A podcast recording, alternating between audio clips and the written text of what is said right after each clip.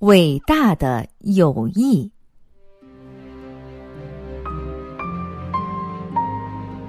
马克思和恩格斯是好朋友，他们共同研究学问，共同领导国际工人运动，共同办报、编杂志，共同起草文件。著名的《共产党宣言》就是他们共同起草的。马克思是共产主义理论的奠基人，他受反动政府的迫害，长期流亡在外，生活很穷苦。他常常跑当铺，把衣服当了钱买面包。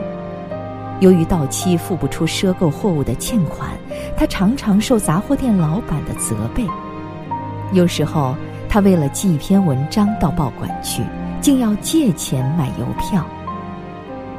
生活这样困窘，马克思毫不在意，还是坚强地进行他的研究工作和革命活动。那时候，恩格斯竭尽全力在生活上给他很大的帮助。恩格斯曾经在曼彻斯特一家工厂里做过事，有一个时期，为了维持马克思的生活，他宁愿经营自己十分厌恶的商业。他把挣来的钱分给马克思，十磅、一百磅，连续不断的给马克思汇去。在生活上，恩格斯热忱的帮助马克思；更重要的是，在共产主义事业上，他们互相关怀、互相帮助、亲密的合作。他们同住在伦敦的时候，每天下午，恩格斯总到马克思家里去。他们讨论各种政治事件和科学问题，一连谈上好几个钟头，各抒己见，滔滔不绝。有时候还进行激烈的争论。天气晴朗的日子，他们就一起到郊外去散步。后来他们分开了，马克思住在伦敦，恩格斯住在曼彻斯特。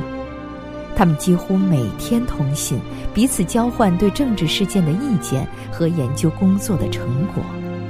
这些书信直到现在还保存着。马克思和恩格斯的互相关怀是无微不至的，他们时时刻刻设法给对方以帮助，都为对方在事业上的成就感到骄傲。马克思答应给一家英文报纸写通讯稿的时候，还没精通英文，恩格斯就帮他翻译，必要时甚至代他写。恩格斯从事著述的时候，马克思也往往放下自己的工作，编写其中的某些部分。马克思逝世的时候，他的伟大著作《资本论》还没最后完成。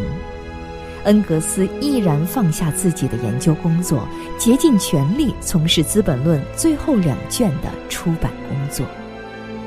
马克思和恩格斯合作了四十年，共同创造了伟大的马克思主义。在四十年里头，在向着共同目标的奋斗中，他们建立了伟大的友